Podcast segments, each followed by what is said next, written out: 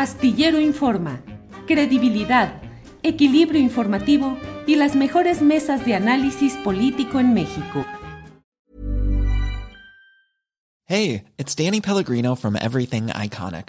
¿Ready to upgrade your style game without blowing your budget? Check out Quince. They've got all the good stuff shirts and polos, activewear, and fine leather goods, all at 50 to 80% less than other high end brands. And the best part? They're all about safe, ethical, and responsible manufacturing. Get that luxury vibe without the luxury price tag. Hit up quince.com slash upgrade for free shipping and 365 day returns on your next order. That's quince.com slash upgrade. Hey, it's Ryan Reynolds, and I'm here with Keith, co star of my upcoming film, If, only in theaters, May 17th. Do you want to tell people the big news?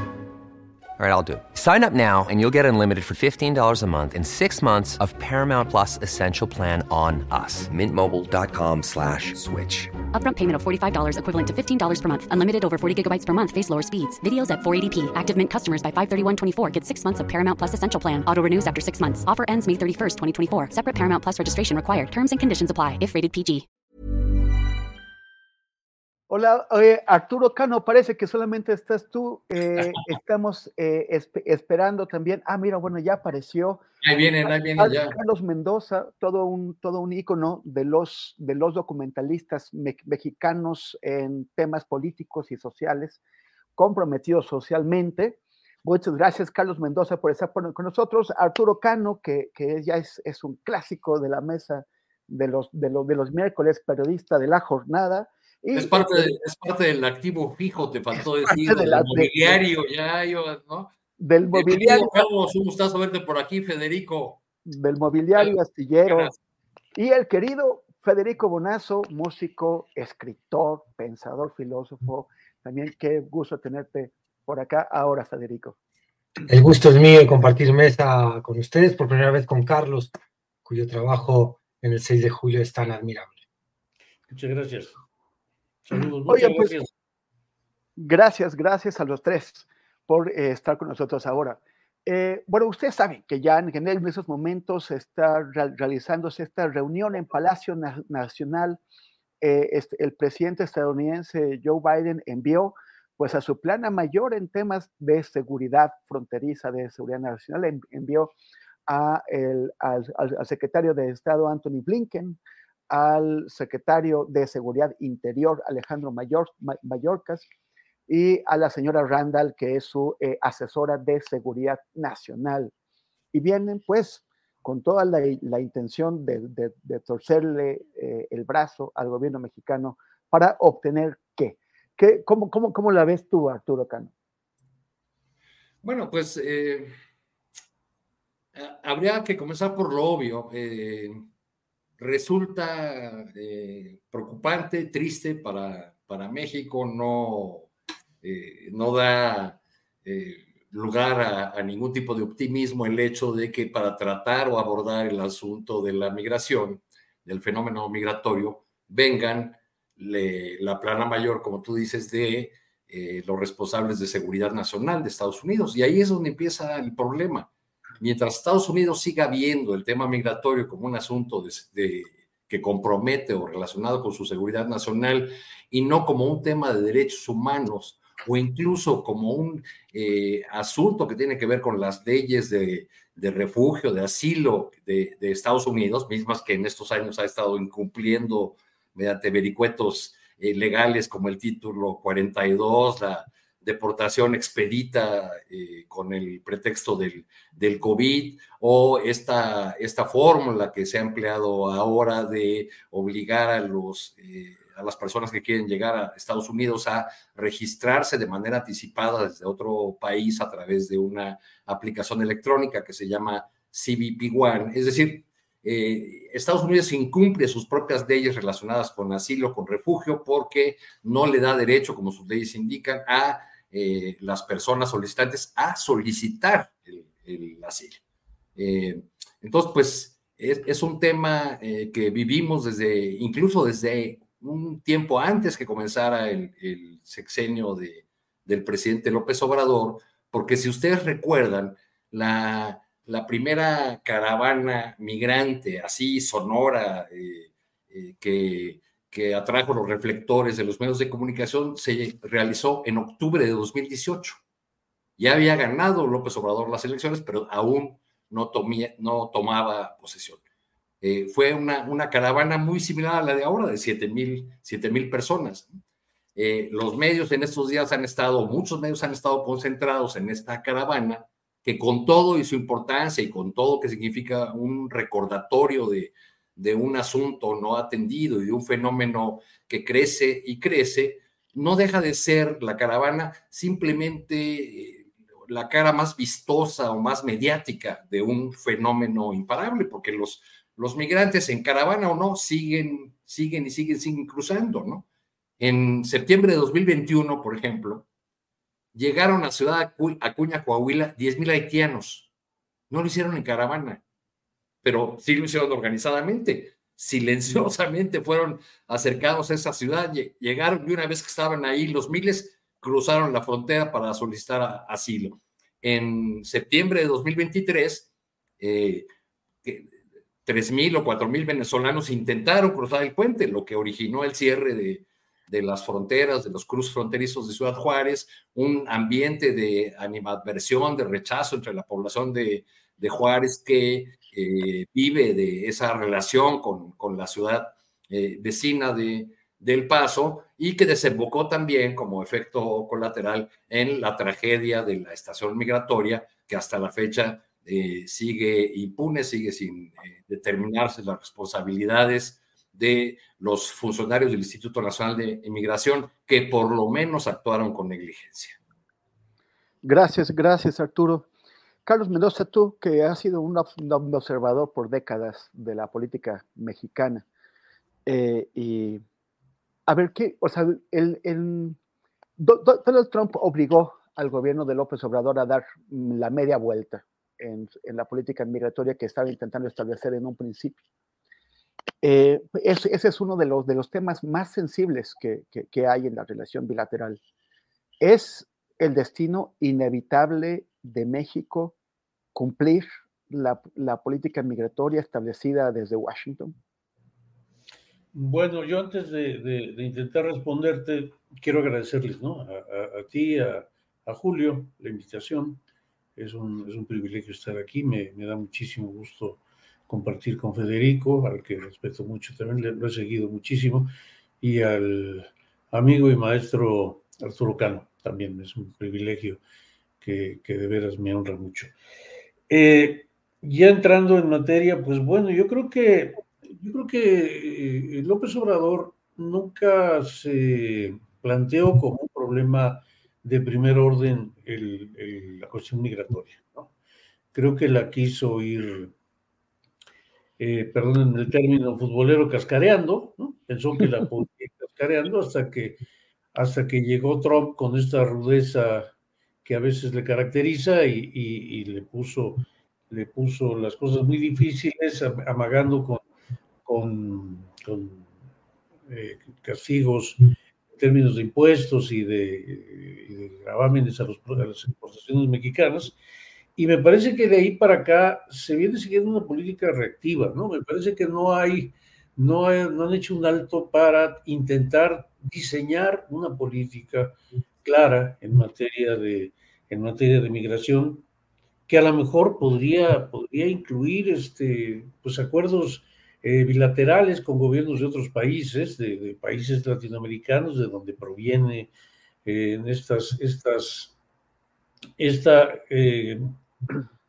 esta migración que, Arturo ha definido muy bien. A veces es hormiga, ¿no? A veces van de a poquito y a veces, a veces vienen en, marcha, pero es, la misma y es constante y es un problema de muy, de muy difícil solución que eh, pues Estados Unidos, efectivamente, cada tanto, el gobierno de Estados Unidos intenta, intenta eh, utilizarla para doblegar, para doblarle las manos al, al gobierno mexicano que sí, que ha cedido mucho en, este asunto, ¿no? Arturo ya, ya mencionó una clave fundamental, no es Estados Unidos, el gobierno estadounidense no lo ve como un problema de derechos humanos, ni siquiera le importan los derechos humanos eh, en, este, en este sentido, sino que lo ve como un asunto de seguridad nacional y es eh, un dolor de cabeza permanente, me parece que va a seguir siendo un dolor de cabeza permanente, mientras no se, no se tome la iniciativa y se propongan salidas, eh, salidas que incluso pueden, pueden, pueden admitir eh, que, que se reciba un número de, de migrantes que se pueden integrar a la vida, a la vida y a la actividad económica en México. Pero eh, lo otro, pues parece que va a ser el cuento de nunca acabar, ¿no? De, de, de, yo te presiono, yo medio lo soluciono, medio que tomo medidas más o menos pasajeras, más o menos profesionales, y creo que el, el problema va, va, va, a persistir. Si hay un cambio de gobierno hacia, hacia, hacia la derecha en Estados Unidos tendrá una apariencia más ruda, pero ya hemos visto que Biden pues sí, aplica la misma rudeza, solo que con otras formas, ¿no? con, con formas un poquito más, más eh, civilizadas, más moderadas, y, y, creo que no hay más que esperar pues eh, que siga, que prosiga esta especie de dolor de cabeza eh, y tan doloroso como es, ¿no? Porque, porque eh, se va normalizando y vamos perdiendo la dimensión, la dimensión eh, humanitaria, de, de, crisis humanitaria que tiene esto, y es, y es terrible lo que pasa con, con, con el. México y en el mundo. Gracias, gracias Carlos. Federico Bonazo, ¿cuál es la, la, la, dimensión humana de un problema que, que cada vez será más grave? Eh, de, de, decía Carlos Mendoza hace, hace un momento que, que, es el cuento de nunca acabar este, este eh, esta relación con, eh, con, Estados Unidos. Pero sabemos porque, porque, por ejemplo, por diversas causas, pero de manera muy destacada, el cambio climático va a provocar, a, a provocar cada vez mayores desplazamientos de población. Y, y, y en, es, en, en, Europa, por ejemplo, o sea, en, en, Estados Unidos es todo un debate, ver los demócratas siempre intentando no verse más eh, débiles en el tema que los, que, los, republicanos, que siempre piden más, pero en, en Europa ya, ya hay un, los partidos que antes eran como más moderados en ese tema, sienten que del lado de la extrema derecha es un flanco débil el mostrarse débiles con la migración. Entonces también están apostando a endurecer el tema. ¿Qué es lo que va a pasar? Eh, eh, los, los países deben eh, recibir migrantes eh, los, los, o, o, de, o, deben cerrarse ante ellos, que, cómo debemos eh, observar el drama de, de, de, cientos de miles, de millones de personas en todo el mundo que están viendo cómo su entorno se, se erosiona, se destruye y se ven obligados a, a, a buscarse la vida en otro lado. Sí, es un tema de, muchas variables de análisis a, tener en cuenta, pero resumiendo, ahora que sabía yo que íbamos a hablar de, de, los zapatistas también, estuve revisando los últimos comunicados y me encontré con esta frase, fíjate qué curioso, el zapatismo denuncia que, que el plan es generar una NACBA para todo el planeta. Es decir, estamos viendo una NACBA es el nombre del gran éxodo palestino desde que se instaló el Estado de Israel en esa zona del mundo.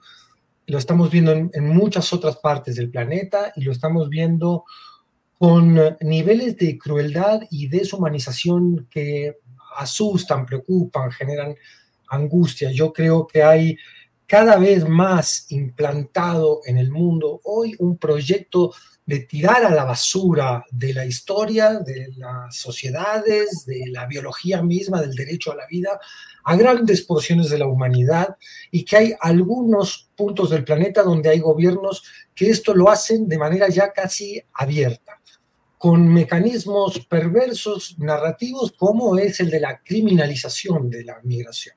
Es lo que vimos por parte del alcalde de Ciudad Juárez, este Pérez Cruz, cuando sucedió el hecho eh, dramático, la tragedia que se pudo haber evitado en Ciudad Juárez, donde murieron quemados tantos migrantes. Es decir, había venido tiempo antes de esa tragedia instalándose un discurso de criminalización del migrante, deshumanización del migrante, que puede permitir que mueran migrantes en estaciones migratorias, que mueran en el río Bravo ante medidas ¿no? ya directamente colocadas por los estados eh, fronterizos de Estados Unidos que tienen como objetivo principal el que muera ahogada la gente, el que no pase. Eh, lo mismo vemos con todas las embarcaciones en el Mediterráneo, eh, que con toda la tecnología que existe hoy son detectadas por los gobiernos receptores muchísimo antes incluso de que lleguen a sus costas, pero sabiendo esto aún no se toman medidas suficientes como para evitar la muerte de tantos migrantes. Lo hemos visto en estas fotos tan terribles, la, foto icónica del niñito que queda muerto en una de las playas, ya no me acuerdo de si es de Turquía o de qué país, eh, ahogado. Mm, y, lo vemos con la NACBA actualizada palestina, donde se arroja a un pueblo que no tiene para dónde ir. Si va hacia el norte lo esperan las bombas, si va no se puede meter al mar, un, pueblo entero, y si, tiene, si va hacia el sur hay un país que no, tú sabes muy bien más que nosotros de este tema, Temoris, que está muy reacio a recibir lo que sería Egipto. Es decir, estamos viendo em, prácticas Mm, de desecho de grandes porciones de la humanidad. Volviendo al, intentando redondear con, esta cumbre eh, concreta entre el gobierno de Estados Unidos y México, yo creo que, el presidente López Obrador, eh, teniendo esta política migratoria de las estaciones que yo he denunciado tantas veces y ahora hice este comentario, aún así ha, hecho intentos por identificar al menos las causas fundamentales de la migración. En el encuentro de Palenque se estableció una denuncia que tampoco sabemos qué tanto efecto tendrá en términos diplomáticos, pero en Palenque se habló de que las medidas coercitivas contra gobiernos como el cubano, como el venezolano, de parte de los Estados Unidos, favorecen un proceso migratorio, que Estados Unidos tiene que comprender que toda la raíz o muchas de las raíces y causas de la migración centroamericana que tiene como objetivo final al propio Estados Unidos, eh, pueden intentar al menos mitigarse, intentar encontrar algún tipo de solución atacando las causas estructurales en los países que generan la migración. Una de esas causas sería el aflojar la enorme soga, cuerda que ahoga económicamente a Cuba y a Venezuela concretamente, que son países con los que hay una pelea ideológica. Esa pelea ideológica ha mm, terminado en medidas económicas muy drásticas como bloqueos, incautación de bienes de estas naciones en el extranjero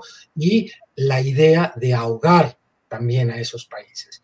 Eh, habría que ver si hay alguna voluntad. Esto también lo ratificó en, la encuentra, en el encuentro de San Francisco el presidente López Obrador, Asia-Pacífico, eh, mm, con, con Biden, y hay que ver la voluntad también real que tienen los Estados Unidos de poner recursos en otros sitios para intentar mitigar el problema.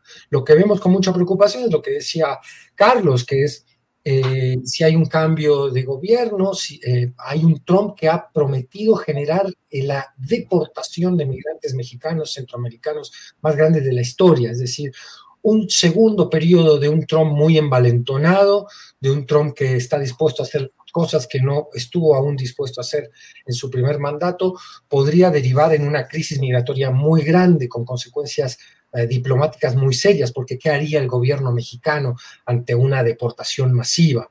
Eh, estamos ante un tema más de los que nos preocupan, de los temas eh, que, atosigan al mundo de la decencia, a esa porción de la humanidad a la que le preocupan todavía los derechos humanos, el, el avasallamiento y el, digamos, eh, el recrudecimiento de, posturas de enorme crueldad, eh, muy muy contrarias al derecho internacional, al sentido humanitario, a la concepción eh, de los derechos humanos, que preocupa porque se llevan a cabo por potencias militares contra las cuales muy poco puede hacer una la, población preocupada, ¿no?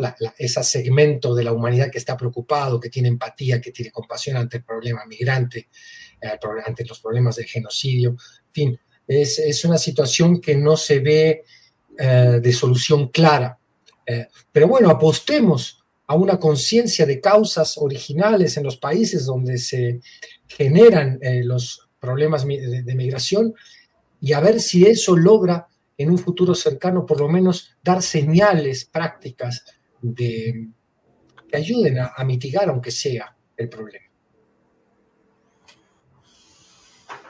gracias, gracias Fede. Este, pusiste este ejemplo que es muy triste eh, quizás algunas personas ya lo han olvidado, pero, pero para muchos sigue, sigue, sigue muy presente, de Alan Kurdi, así se llamaba este niño de dos años, que eh, fue fotografiado cuando las olas lo arrojaron o arrojaron su cuerpo eh, a la isla griega de, Lesbos. En 2015, durante la crisis migratoria, que fue también otro tipo de Nakba, de Nakba, que es la tragedia, es, el, eh, es lo, lo que significa en árabe, que es eh, la expulsión de cientos de miles de personas de, sus casas en 1948 y que ahora estamos viendo en, en, Gaza un intento de hacer lo mismo. Bueno, más de un millón de, de personas han sido ya expulsadas, expulsadas de sus casas. Eh, Israel no, no pretende permitirles regresar y muchos cientos, tal vez miles de niños de dos años como Alan Kurdi están ahora pues pereciendo bajo los bombardeos o tratando de sobrevivir sin agua y sin, y sin, y sin alimentos.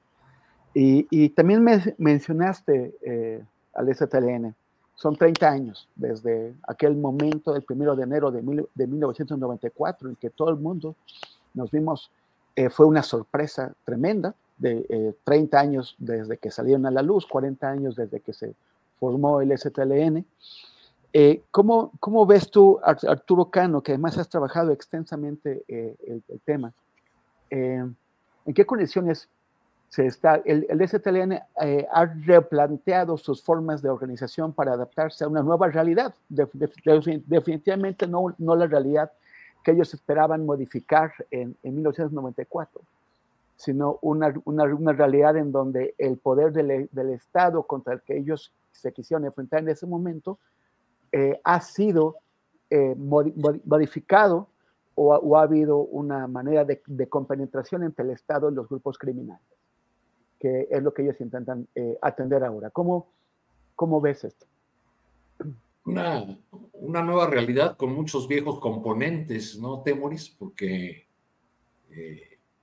digamos, para, para toda una generación de jóvenes mexicanos, la irrupción en el escenario del ejército zapatista fue todo un acontecimiento que marcó a grandes grupos de jóvenes de las universidades, pero también de otros sectores sociales que vieron en, eh, en ese grito, en ese, en ese alzamiento, una, una esperanza, una, una guía, un faro de, de organización por fuera de los canales eh, y las formas tradicionales. Este, en aquel momento resonó aquel, eh, aquel comunicado, quizá el que se hizo más célebre en el 94 y los eh, primeros años, aquella frase de, del subcomandante Marcos de, de qué nos van a perdonar.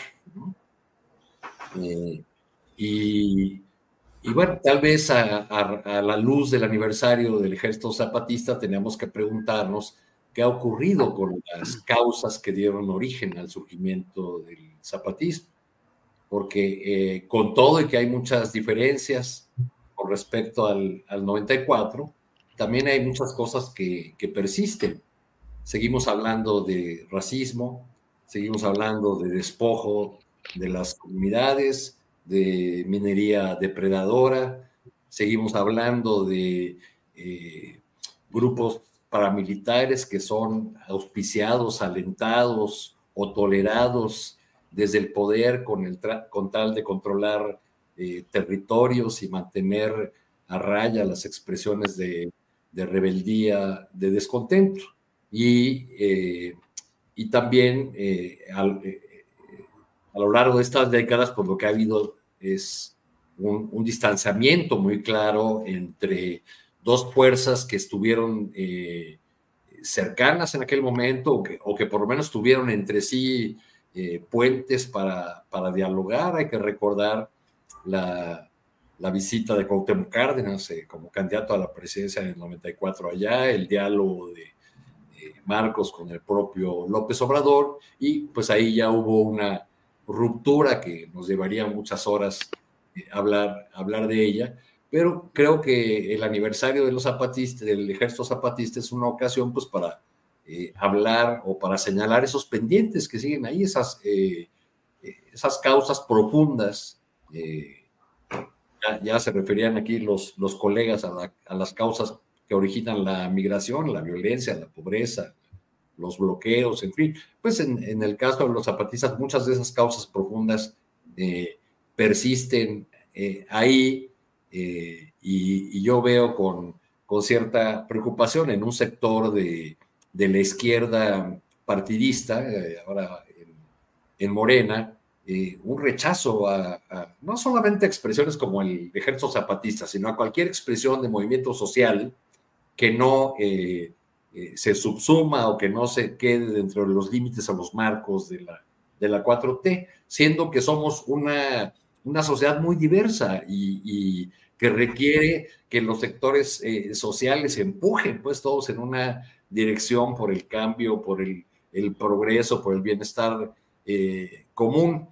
Este, creo que desde su trinchera y con estos señalamientos que han hecho eh, recientemente los zapatistas en un contexto tan difícil, tan complicado eh, como el de Chiapas, donde han crecido, ha proliferado, ha, crecido esta disputa entre grupos criminales muy, muy alimentada desde, desde el poder.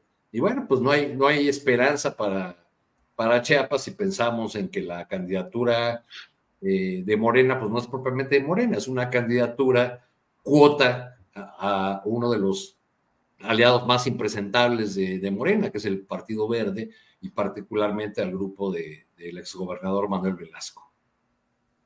Gracias, gracias Arturo. Carlos Mendoza, durante, desde 1994 hasta 2018, o sea, 24 años, la, la Em, el debate estuvo entre la izquierda electoral y la izquierda guerrillera antisistema, o sea, la, izquierda que, jugaba dentro del sistema y la izquierda contra el sistema. Y de pronto, en los últimos años, lo que hemos visto es, ya son, ya se añade una izquierda más, una, una izquierda que llegó al poder, que, mm, que ahora tenemos esta situación, el, el, el, peso subiendo, el dólar bajando, el, el, FMI y el Banco Mundial palomean todo lo que hace el gobierno de México, este, mientras eh, la izquierda antisistémica lo critica y hay otra izquierda, una izquierda social que no es antisistémica, pero que está, no está nada feliz con lo que hace la izquierda electoral en el poder. Sobre todo cuando esa izquierda electoral está sosteniendo a, los grupos caciquiles que han dominado Chiapas y contra los cuales se levantaron las otras izquierdas. ¿Qué, qué, qué puedes, o sea, están destinadas estas tres izquierdas a, a pisotearse, a, manotear entre ellas? Está, eh, pues, es posible que la, que la izquierda social no antisistémica y la izquierda guerrillera antisistémica confíen en esa izquierda electoral que sostiene a gobiernos como el de Rutilio Escandón? Bueno, yo creo que yo creo que es de antes de 94 esta pugna entre revolucionarios y reformistas, ¿no? Es, es una vieja, es una vieja eh, disputa en la que siempre ha provocado mm, divisiones, confrontaciones en el seno de la, de la izquierda. Creo que sí alcanza un nivel, un nivel mucho más relevante a partir de 94, efectivamente, como tú lo, como tú lo mencionas. Sin embargo, esto yo creo que tiene que ver con más con decisiones populares que con de, todas de, todas las organizaciones que con eh, las bases de las mismas.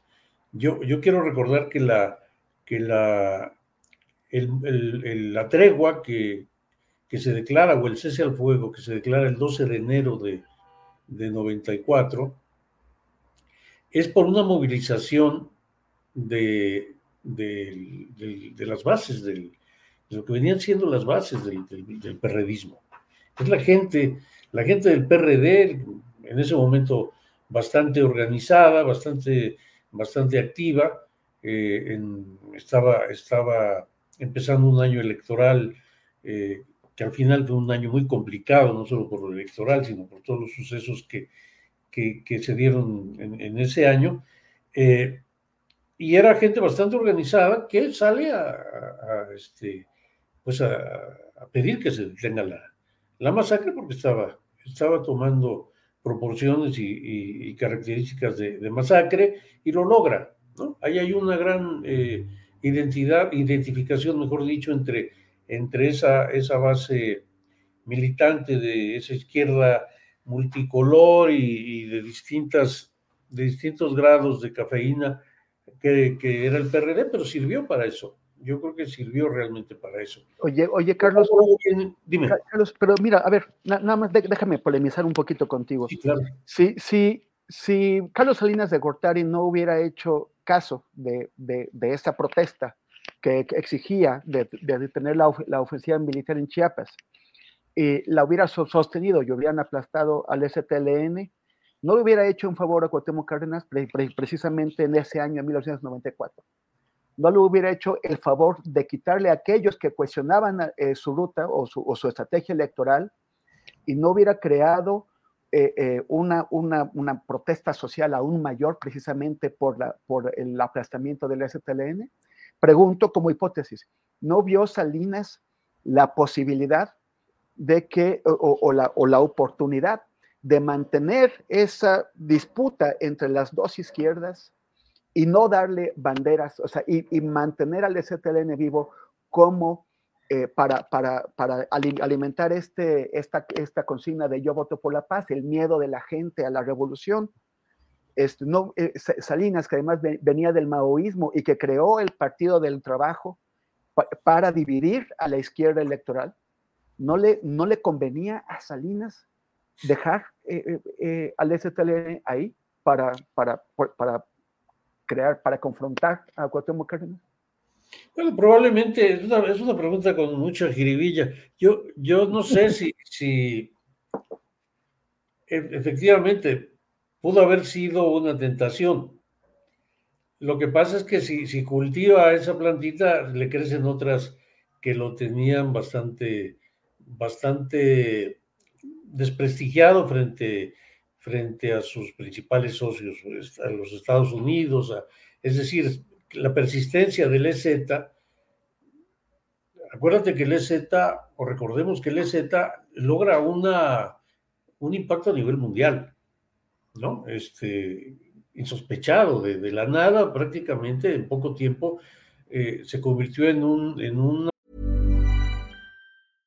Hiring for your small business? If you're not looking for professionals on LinkedIn, you're looking in the wrong place. That's like looking for your car keys in a fish tank. LinkedIn helps you hire professionals you can't find anywhere else, even those who aren't actively searching for a new job but might be open to the perfect role. In a given month, over 70% of LinkedIn users don't even visit other leading job sites. So start looking in the right place. With LinkedIn, you can hire professionals like a professional. Post your free job on linkedin.com slash people today. Hey, it's Ryan Reynolds, and I'm here with Keith, co-star of my upcoming film, If, only in theaters May 17th. Do you want to tell people the big news? All right, I'll do it. Sign up now and you'll get unlimited for $15 a month in six months of Paramount Plus Essential Plan on us. Mintmobile.com slash switch. Upfront payment of $45 equivalent to $15 per month. Unlimited over 40 gigabytes per month. Face lower speeds. Videos at 480p. Active Mint customers by 531.24 get six months of Paramount Plus Essential Plan. Auto renews after six months. Offer ends May 31st, 2024. Separate Paramount Plus registration required. Terms and conditions apply if rated PG. Uh, es una propuesta muy, muy bien recibida en todo, bueno, en Europa y en, en, América Latina, sobre todo, y tocar, seguir, seguir eh, atacando, seguir masacrando en ese momento a los, a los, a los indígenas de Chiapas hubiera tenido un costo altísimo. Eh, por otra parte, bueno, Salinas, lo que, lo que, el manejo que hizo de la elección de 94, que es una elección que no pasa a la historia como un gran fraude, pero es una, es una operación fraudulenta, digamos, muy refinada, muy, muy, muy compleja. Yo creo que eso debía de haber pasado a la historia como uno de los principales fraudes, de los más grandes fraudes, que tuvo pues, como, como pieza maestra la participación de este panista eh, Diego Fernández de Ceballos, que, que, protagoniza un tongo, ¿no? Es, es, el, es el, el candidato que se va para arriba, y que luego, y que luego se hace el, perdido. Y, entonces creo que anularon, anularon a, Cuauhtémoc Cárdenas con bastante facilidad. Tu pregunta es interesante, o tu, o tu hipótesis es interesante, pero luego la, la división entre el EZ y, y, el cardenismo se fue dando de manera natural. Eh, eh, Arturo mencionaba la visita de Cárdenas a territorio zapatista después del primer debate, muy pocos días después del primer debate, y les recuerdo que eso, después de esa, o a, raíz de esa visita, los titulares de cierta prensa eran, este, Marcos regañó a Cárdenas. Y sí, fue el, tono de la participación de Marcos, de las, de las palabras de su comandante Marcos, tuvo ese, ese, ese, esa connotación de un, de un regaño, de un, de un montón de reproches a la, a la izquierda electoral.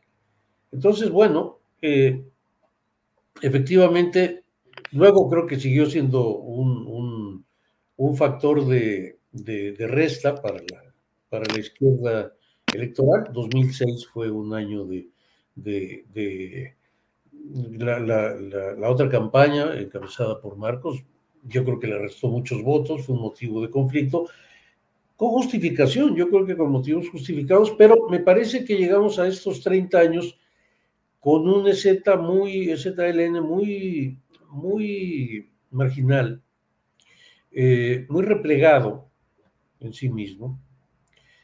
Eh, y yo no sé si tendría, entre otras cosas, que revisar su, política. Yo creo, que, yo creo que en la base de la gente que ha votado por, por la 4T, en dentro de este fenómeno que sí, desde luego, ha logrado que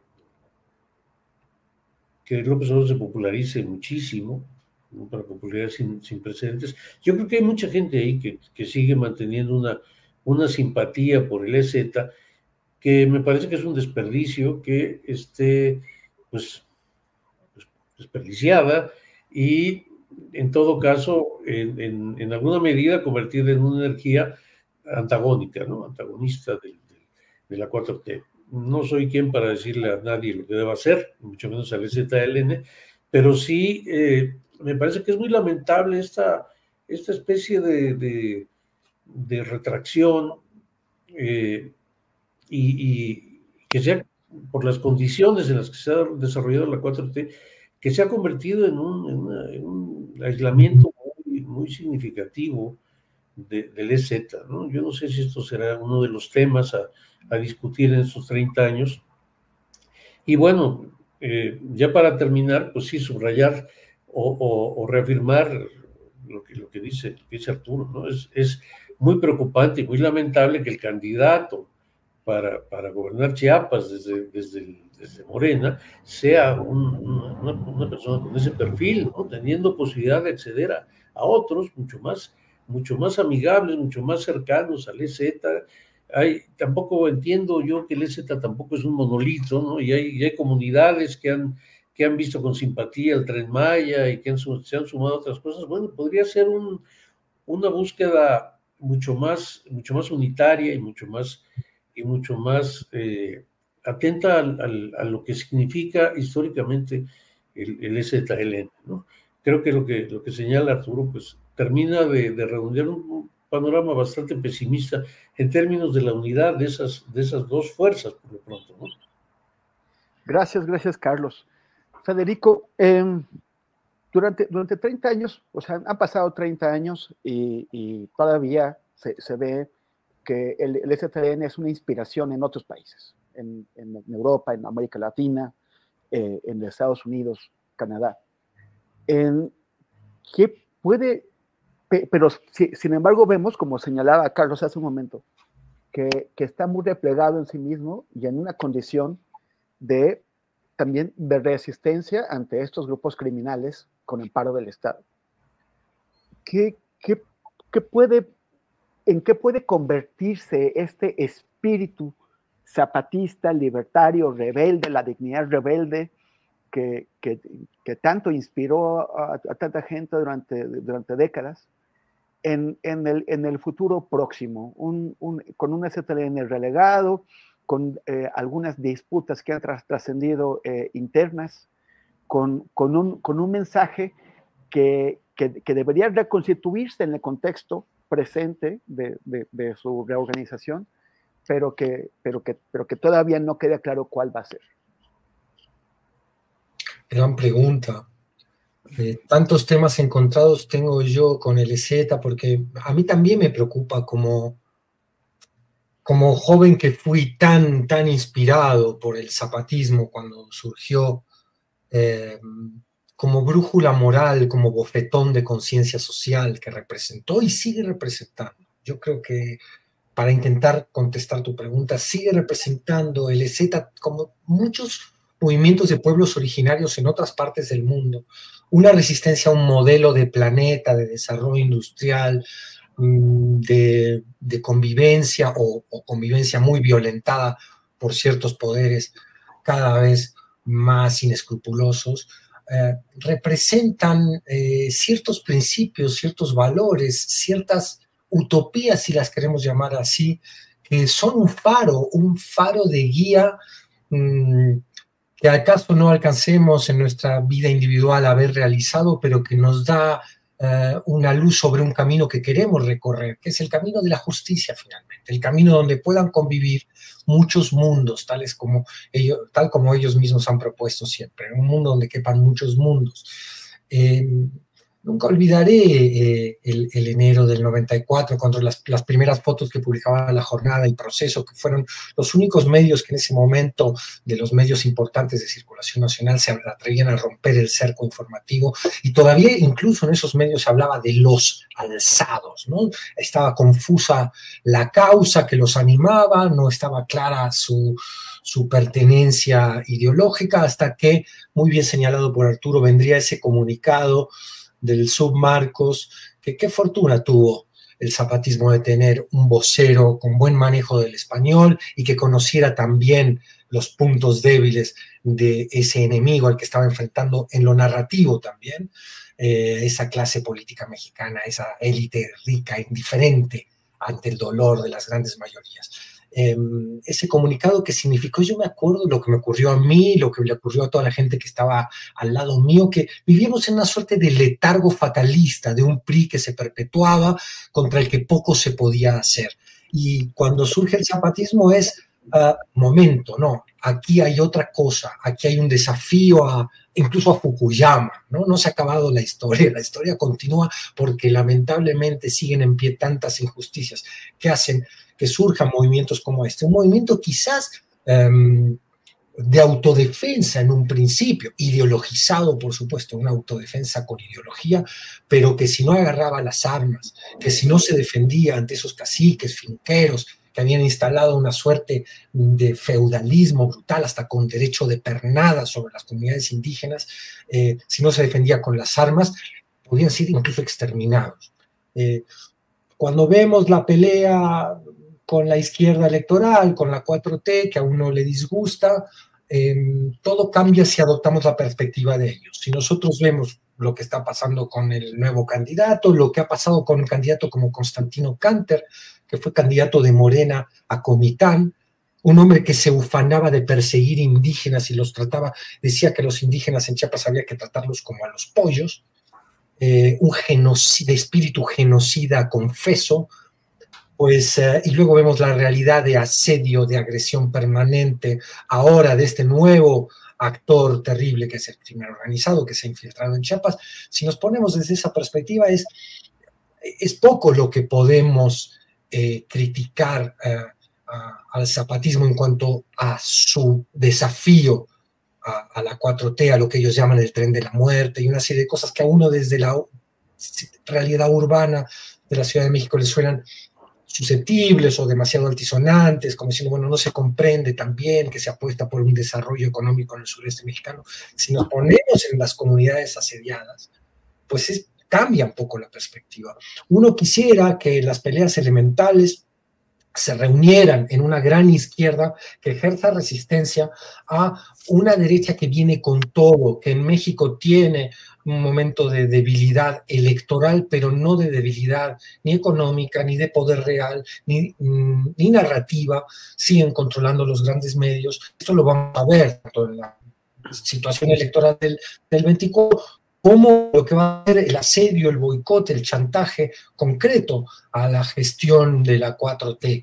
Em, si es que la 4T todo parece eh, decirlo, alcanza de nuevo el poder político en el 24. Y ante el avasallamiento, ante el ataque, ante la postura radicalizada de una derecha muy, muy peligrosa en cuanto a la agenda que ya hemos comentado en esta charla varias veces, la agenda de la justicia social, de los derechos humanos, uno quisiera apelar a cierta unidad de, de la decencia, si queremos llamar la izquierda, llamémosla izquierda. Esto no quiere decir homologar las causas, porque muy diferentes son las causas zapatistas que la de una izquierda estudiantil urbana, eh, u otras tantas izquierdas que tienen sus propios reclamos concretos, pero si no se ejerce en bloque una resistencia a ese conservadurismo que va a intentar regresar a los privilegios de la manera más brutal posible, eh, corremos eh, el campo popular, las mismas comunidades zapatistas corren un riesgo muy grande. Eh, uno quisiera, en una, mezcla entre candor, utopismo y buena voluntad, intentar cohesionar en aquellos puntos donde se pueda la lucha de, nuestras izquierdas.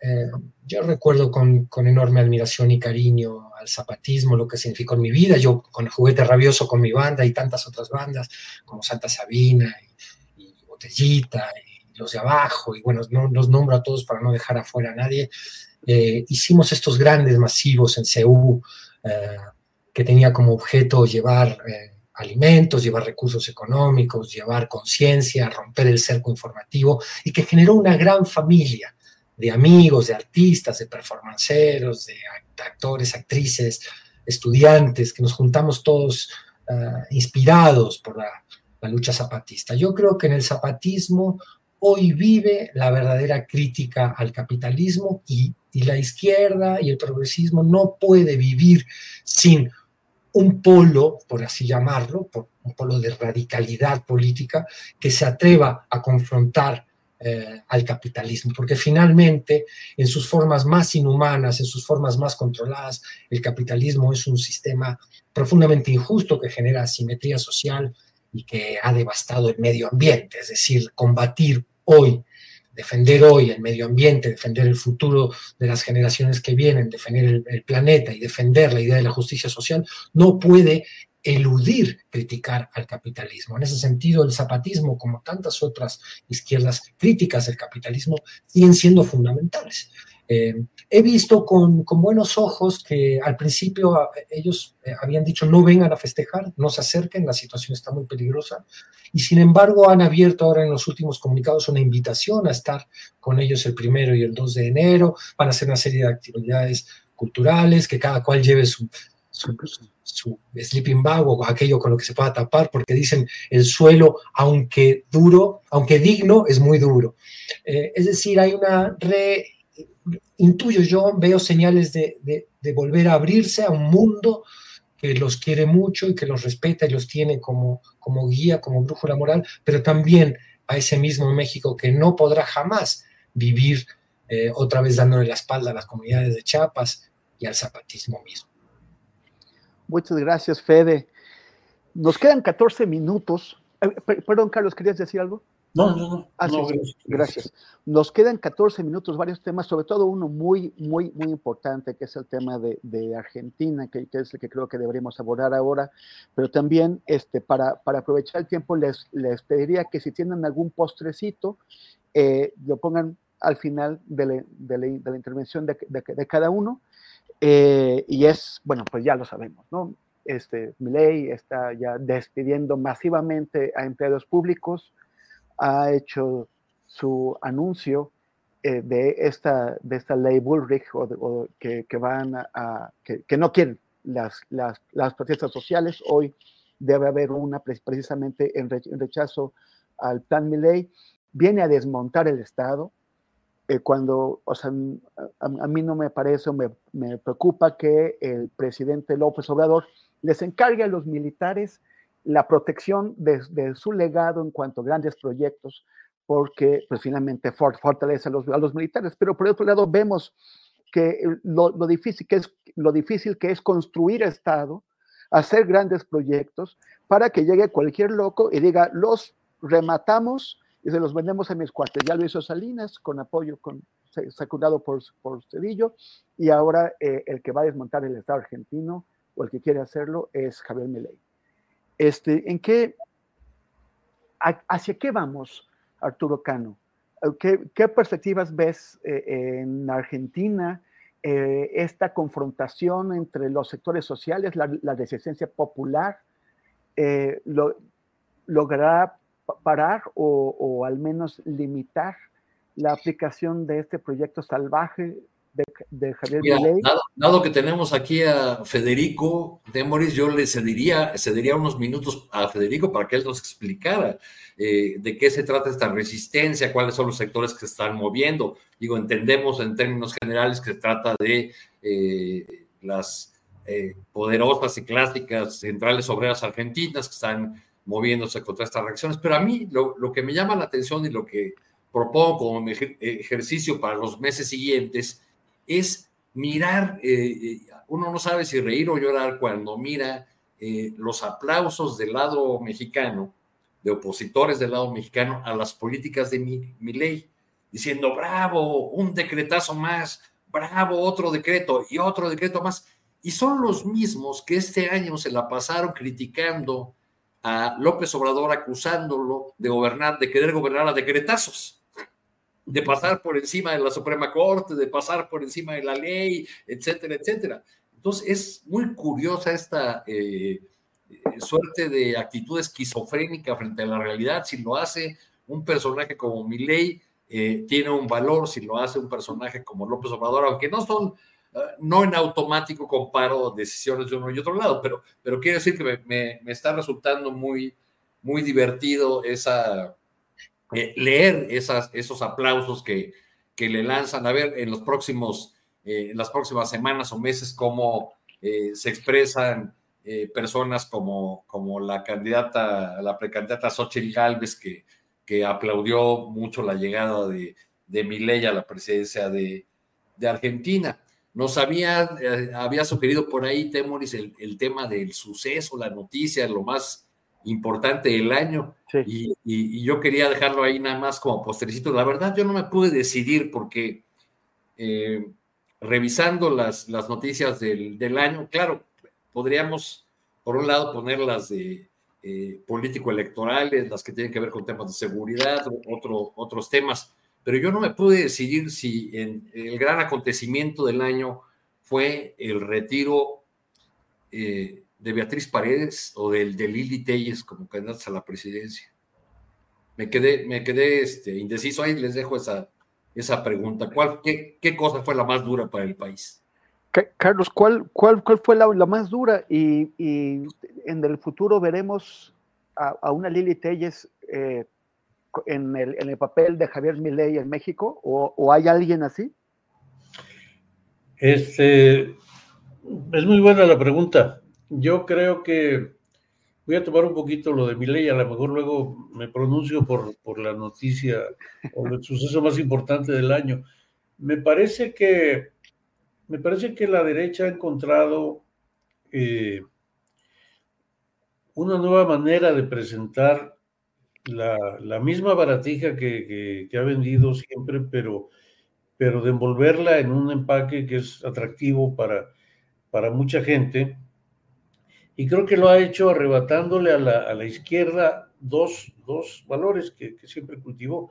Uno es el, el, la idea de lo, de lo, libertario, ¿no? Robándosela al, al, pues al anarquismo, que siempre, siempre fue de izquierda. Yo, yo me resisto a, a creer que, estas vertientes de derecha tengan que ver con el anarquismo. Esta idea eh, libertaria, esta, este celo por la, la libertad. Se la, se la sacó del bolsillo sin ningún espaviento, ni, nos dimos cuenta. Y la otra es la de la rebeldía. Eh, mi ley se presenta como un, como un rebelde, que se vayan todos. Claro, luego por la puerta de atrás mete a Macri y a, Caputo y a toda esa gente, pero, pero que se vayan todos, estoy contra todo, eh, rompe formas, rompe, rompe rompe protocolos, rompe eh, la idea de lo políticamente correcto, etcétera, etcétera. Y esa también era, una cualidad de la izquierda, la, rebeldía.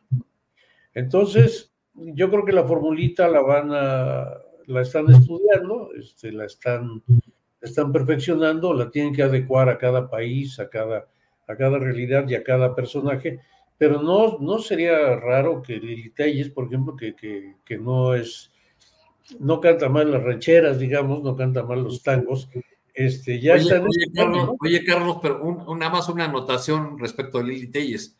Puede ser que vaya en fórmula con Mario Fabio Beltrones en Sonora. O sea, los, serían los dos candidatos de la, de la oposición, porque parece por que por ahí está apuntando Beltrones.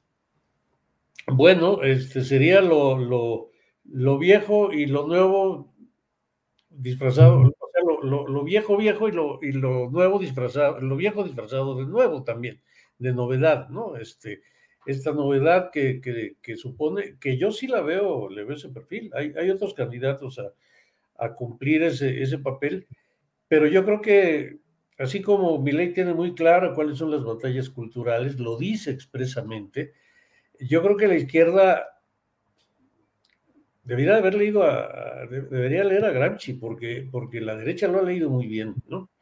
Y, esta idea de la, de la de las batallas, de la batalla cultural, de ganar en ese terreno eh, tanto, tantas posiciones como las está ganando, eh, yo creo que yo creo que debía de llamarle mucho la atención a, nuestra a nuestra izquierda institucional electoral porque porque obviamente se va a ir desgastando y al rato cuando acordemos vamos a tener un personaje de este corte no sé si esta señora precisamente u otro que que, que haga que haga que haga uso de esta, de esta idea y que empiece con un equipo de asesores atrás a, romper moldes y a ganar el, voto de, sectores que naturalmente tendrían que estar en contra, radicalmente en contra de ella, ¿no? esto es parte del fenómeno Milley desde mi, punto de vista. Y ahora, pues como, como, como suceso, yo, yo voy a ser muy, muy aburrido. Eh, creo que no hay que quitar el dedo del renglón de, precisamente del primer tema de la, migración y de, y de los desaparecidos porque son dos, dos cuestiones que, que, están tratando de que las normalicemos, de que las, las hagamos nuestras como, como algo natural, ya es normal. Los desaparecidos es un asunto normal. La, migración, pues qué pena, pero también es un asunto normal. Yo creo que hay otros más atractivos, más llamativos. Por supuesto, Palestina me parece, me parece que, es un asunto que no debemos de olvidar ni por un minuto, pero, pero me parece que este riesgo de que, de que nos acostumbremos a que las cosas son así, es lo que había que tratar de, pues de, zarandear de alguna manera. Gracias, gracias Carlos. Fede. Eh, bueno, primero, si, nos puedes hacer algún comentario sobre la protesta que hizo la comunidad Argenmex, la, Argenmex, la comunidad de, argentinos en, México frente, a la embajada. Eh, si nos puedes eh, decir también, este personaje, Milei, como, dice Carlos, rebelde, despeinado, mal hablado, rompe esquemas, conecta mejor con la juventud. Ya tuvo el voto de la juventud en Argentina.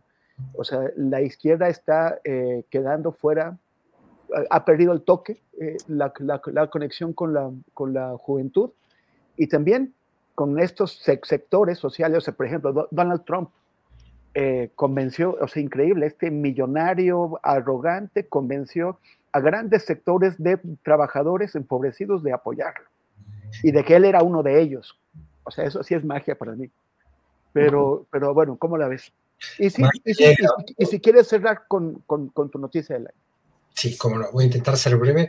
Em, a ver, eh, lo que hizo la comunidad Genmex aquí fue manifestarse, generar un documento que no es otra cosa que mm, un eco de la preocupación que hay en toda la Argentina, donde las calles ya están tomadas a dos semanas de haber asumido el nuevo presidente, ya están tomadas por la protesta social.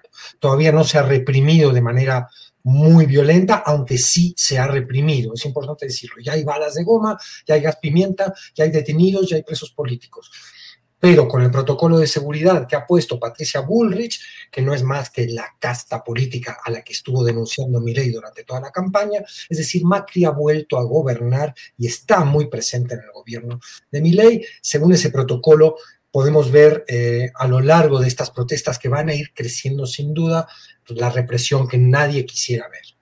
Em, entonces la comunidad argentina en México hizo esta manifestación. ¿Por qué lo podemos destacar? ¿Por qué es destacable? A mí me pega en el sentimiento como hijo del exilio político argentino.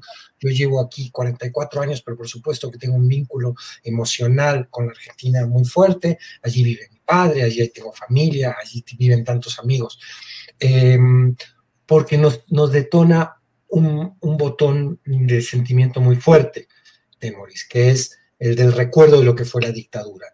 Toda eh, esa dictadura que nos expulsó, ¿no? que algunos de nosotros, que éramos muy chavitos, nos arrebató la, la infancia, pero fuimos los que tuvimos suerte porque a tantos otros argentinos y argentinas les arrebató directamente la vida. Eh, ver que hay una reivindicación de lo militar, que la vicepresidenta Villarruel es directamente alguien que viene de la casta militar y va a intentar reinstalar poder a, esos militares y a muchos de los genocidas que aún están presos, ver si los pueden liberar, en fin, viene una avanzada reivindicadora de la dictadura, no solo negadora de la dictadura y sus crímenes, sino reivindicadora. Eh, es muy preocupante y nos toca de inmediato la reacción. Hemos vuelto a tener que manifestarnos embajada a la que tantas veces fuimos a manifestarnos cuando todavía era la embajada de la dictadura militar. Eh, eso es lo que sucedió en cuanto a la manifestación de la comunidad.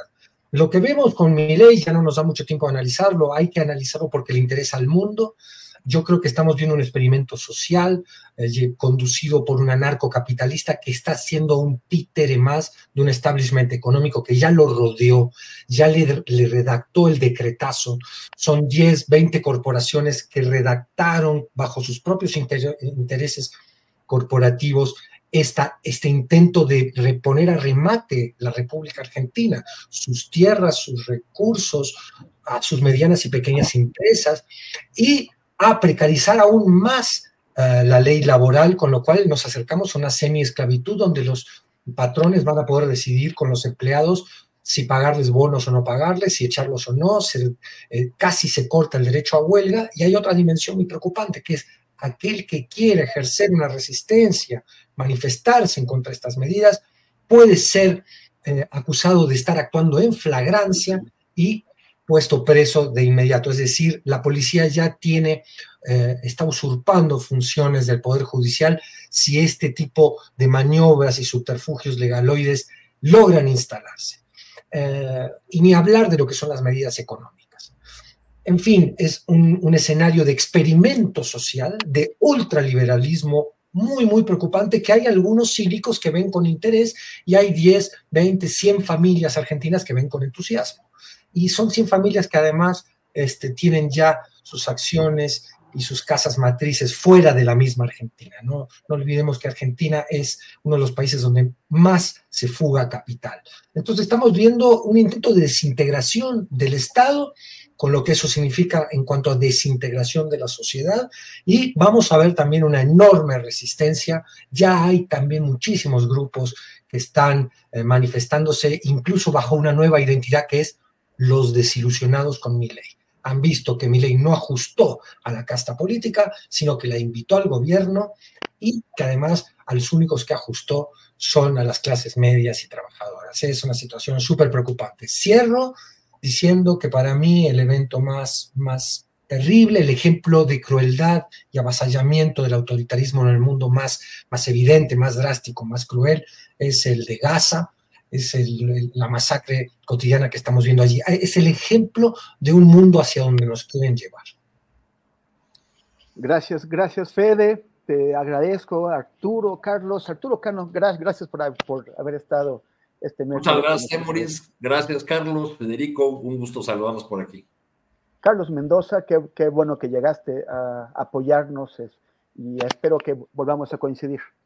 Sí, ahora viene de, de emergente. Gracias a ustedes. Un, un verdadero placer eh, estar eh, conversando con ustedes tres y, y, pues desearles unas, dentro de lo que cabe, felices fiestas.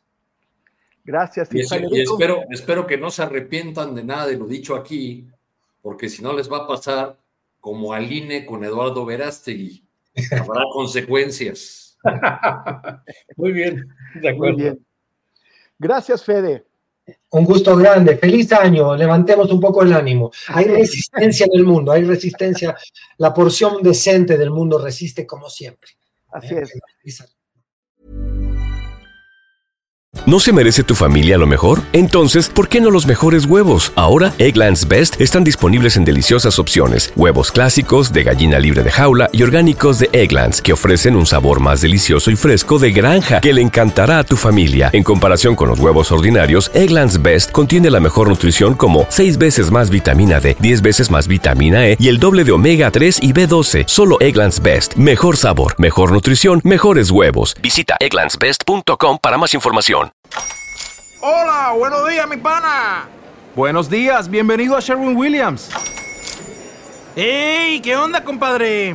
¿Qué onda? Ya tengo lista la pintura que ordenaste en el ProPlus app. Con más de 6.000 representantes en nuestras tiendas listos para atenderte en tu idioma y beneficios para contratistas que encontrarás en aliadopro.com. En Sherwin Williams somos el aliado del PRO.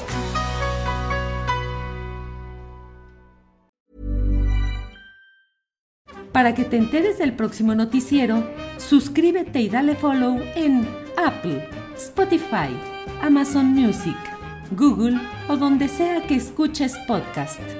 Te invitamos a visitar nuestra página julioastillero.com.